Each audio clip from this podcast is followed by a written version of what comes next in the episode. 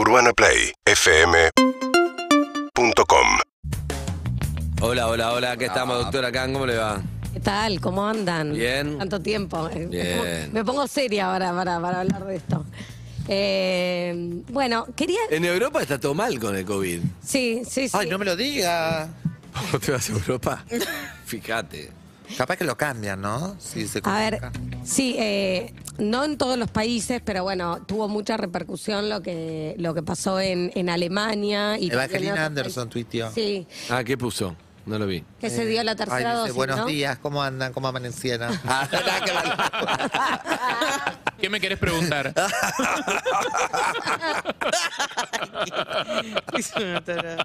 No, eh, lo, lo que se ve Como básicamente es que es que los países que tienen menor porcentaje de la población vacunada, que digamos que no llegan ni siquiera al, al 85%, que es como el piso que necesitas de la población total vacunada, es decir, eh, ahí, eh, por ejemplo, Alemania tiene el 68% de la población vacunada, entonces lo que se está viendo es una pandemia de los no vacunados.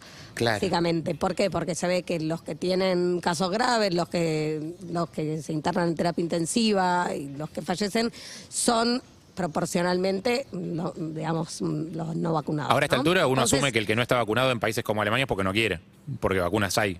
Sí, en países como Alemania y diría que... En digamos, cual- la mayoría. No, no, en, en realidad... no, hay países en, los que todavía... En realidad, este, los países de bajos recursos tienen solamente el 5% de la población con eh, una dosis. dosis, Ah, ¿no?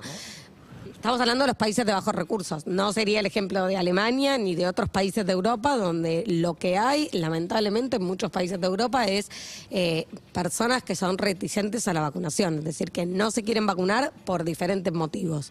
Eh, el problema principal de la no vacunación tiene que ver con que hay un, digamos, un, un efecto individual de no estar protegido contra las formas graves, contra las hospitalizaciones y la muerte, pero también una, un problema colectivo que tiene que ver con que sigue circulando el virus y si el virus sigue circulando se pueden generar nuevas variantes y justamente la variante Delta, que sabemos que es la que predomina ahora en todo el mundo, como es tan contagiosa de persona a persona, necesitamos tener, como les decía, el 85% como mínimo de la población total vacunada y lo que se ve en los países de Europa que tienen est- este problema en este momento es que... eh, tienen un alto porcentaje de personas reticentes a la vacunación y que todavía no están vacunando a los niños. Entonces, los niños y las niñas y los adolescentes son los que contraen el virus y lo llevan a la casa. Claro. Es un poco lo que veníamos diciendo, ¿no? Ahora, ¿por qué todavía solamente acá y en China es que están vacunando a los chicos? ¿Está aprobado? No, no, te voy a.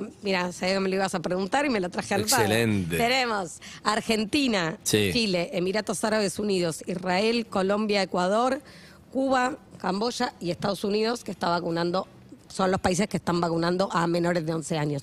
Se fue empezando. ¿A Estados Unidos también ahora? Estados Unidos aprobó la vacuna de Pfizer desde los 5 años de edad. Ah. Sí. Eh, es, es interesante, es interesante, eh, digamos, el planteo, porque yo esto lo dije varias veces, ¿no? Esto de que el pasto del vecino siempre es más verde. Y yo les contaba también que Argentina fue pionera en tema de vacunación con otras vacunas a lo largo de la historia. Y la verdad es que, digamos, guarden este audio, todos los países del mundo van a vacunar a niñas y a niños. Es lo que va a pasar, porque va a ser, digamos, la única manera de poder zafar de terceras, cuartas, quintas, sextas olas. Claro, si no sigue.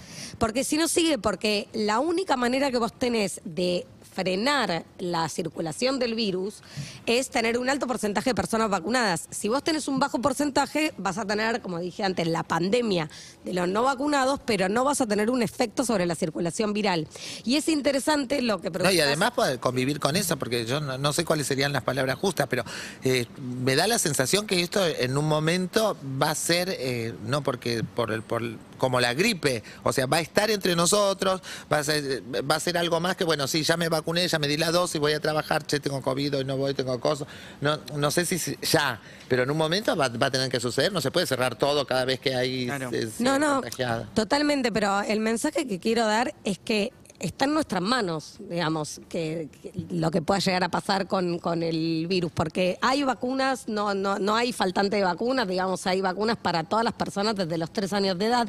De hecho, lo interesante es que la Comisión Nacional de Seguridad en Vacunas de, de Argentina sacó un informe sobre los primeros dos millones de dosis aplicadas a niñas y a niños menores de 11 años y muy interesante porque más allá de los datos que yo había, que ya había, digamos, eh, disponibles, tenemos los datos nuestros, los datos locales, y se reportaron de 2 millones 153 eventos adversos, que la mayoría fueron leves, sí, y, y, digamos, y pasajeros, lo cual es un dato muy importante, porque es un dato contundente nuestro, de nuestra realidad, de nuestro país, este, y hay que recordar que en la pandemia llevamos 3.000 niños este, de, de 3 a 11 años internados y 70 niños fallecidos en ese rango etario.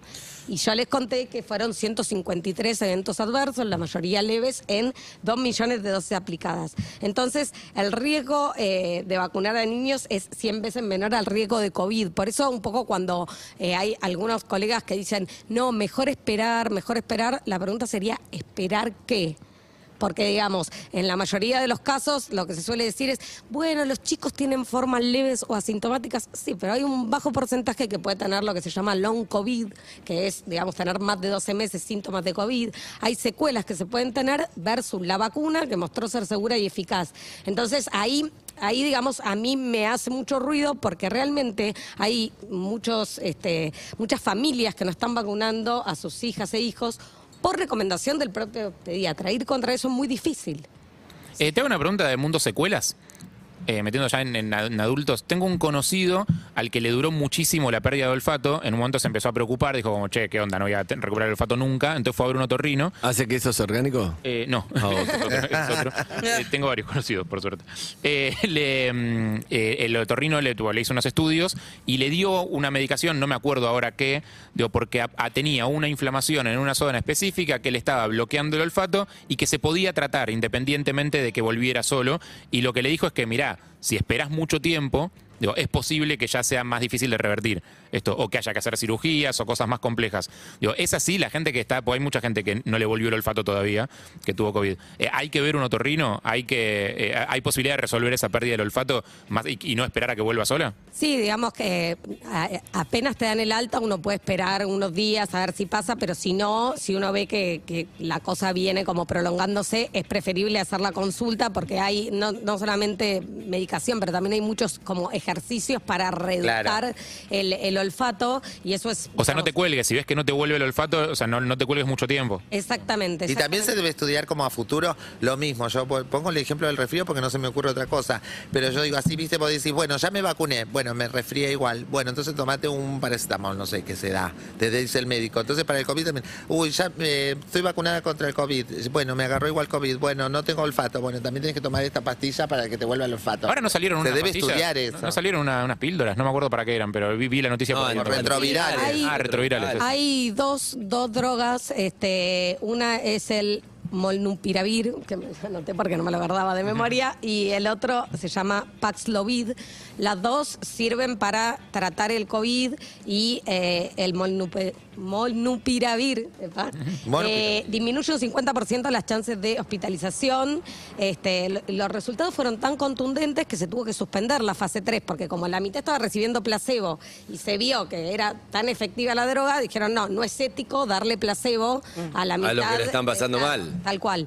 Y, eh, Como el- y, y el, pa- el 30 de noviembre hay noticias. Ay, ojalá. Eh, el Paxlovid se usa eh, combinado con una medicación que usamos también para tratar el VIH, que es el ritonavir, que lo que permite es mantenerlo más tiempo en circulación. Así que también eso disminuye el riesgo de hospitalización y de muerte considerablemente. Y para terminar, quiero, eh, volviendo al tema del mundo y, y el tema de Alemania, el ministro de Salud de Alemania dijo, para fines de este invierno, todos en Alemania estarán vacunados, recuperados o muertos. No. O sea, a ese nivel. O sea, o estás vacunado o estás recuperado porque tuviste COVID O chao. o chau. Con lo cual, a ver, eh, no, no quiero ser reiterativa, pero quiero decir, las vacunas salvan vidas, las vacunas funcionan, las vacunas son seguras. Estamos en este momento en una situación epidemiológica bastante buena, pero para que esto se mantenga así necesitamos tener un alto porcentaje de la población vacunada. ¿Qué tenemos ahora Ahí- acá, nosotros? ¿Qué porcentaje tenemos? Ay, me encanta, me encanta que 85. todo lo que me pregunten lo tengo en mi cuaderno. Yo para también lo decir el pensé, dato pero dije, esta exacto. guacha lo va a tener en el cuaderno. Lo iba- yo lo le voy a preguntar. Yo, yo al revés, yo como sabía que lo tenías, te prefiero darte el pie para quedar como que te lo pregunté. Tenemos eh, menores de 18 años con una dosis el 48% y con dos dosis el 18%. En mayores de 18 años con una dosis 93% Bien. Y con dos dosis 81%. O Estamos bien, hay que seguir. Argentina, que somos un país súper pro vacunas y que si la gente que falta vacunar, fue interesante este fin de semana en Tecnópolis que hubo gazebos para vacunar a jóvenes, que hubo espectáculos. Hablo de jóvenes, se me cayó una sota, pero digo, eh, está bueno. Para mí se te cayó la sota con la, con la, la expresión se me cayó una sota. Sí, bueno, Sí. Ahí ya sí. está, ya fue. No, pero lo que digo es, eh, hay que empezar a llevar a cabo estrategias para que Bien. si vos no vas a la vacuna, que la vacuna vaya. a. Obvio, los Eso recitales, en lugares y Tal eso. cual, Exactamente. Bien, gracias, doctora Khan. Gracias. Gracias, doctor Khan. Boto, adelante. Imagínate en el césped, Imagina el sonido. vuelve el festival más importante. Lollapalooza Argentina 2022. Un sonido. Urbana Play 1043. Seguinos en Instagram y Twitter. Arroba Urbana Play FM.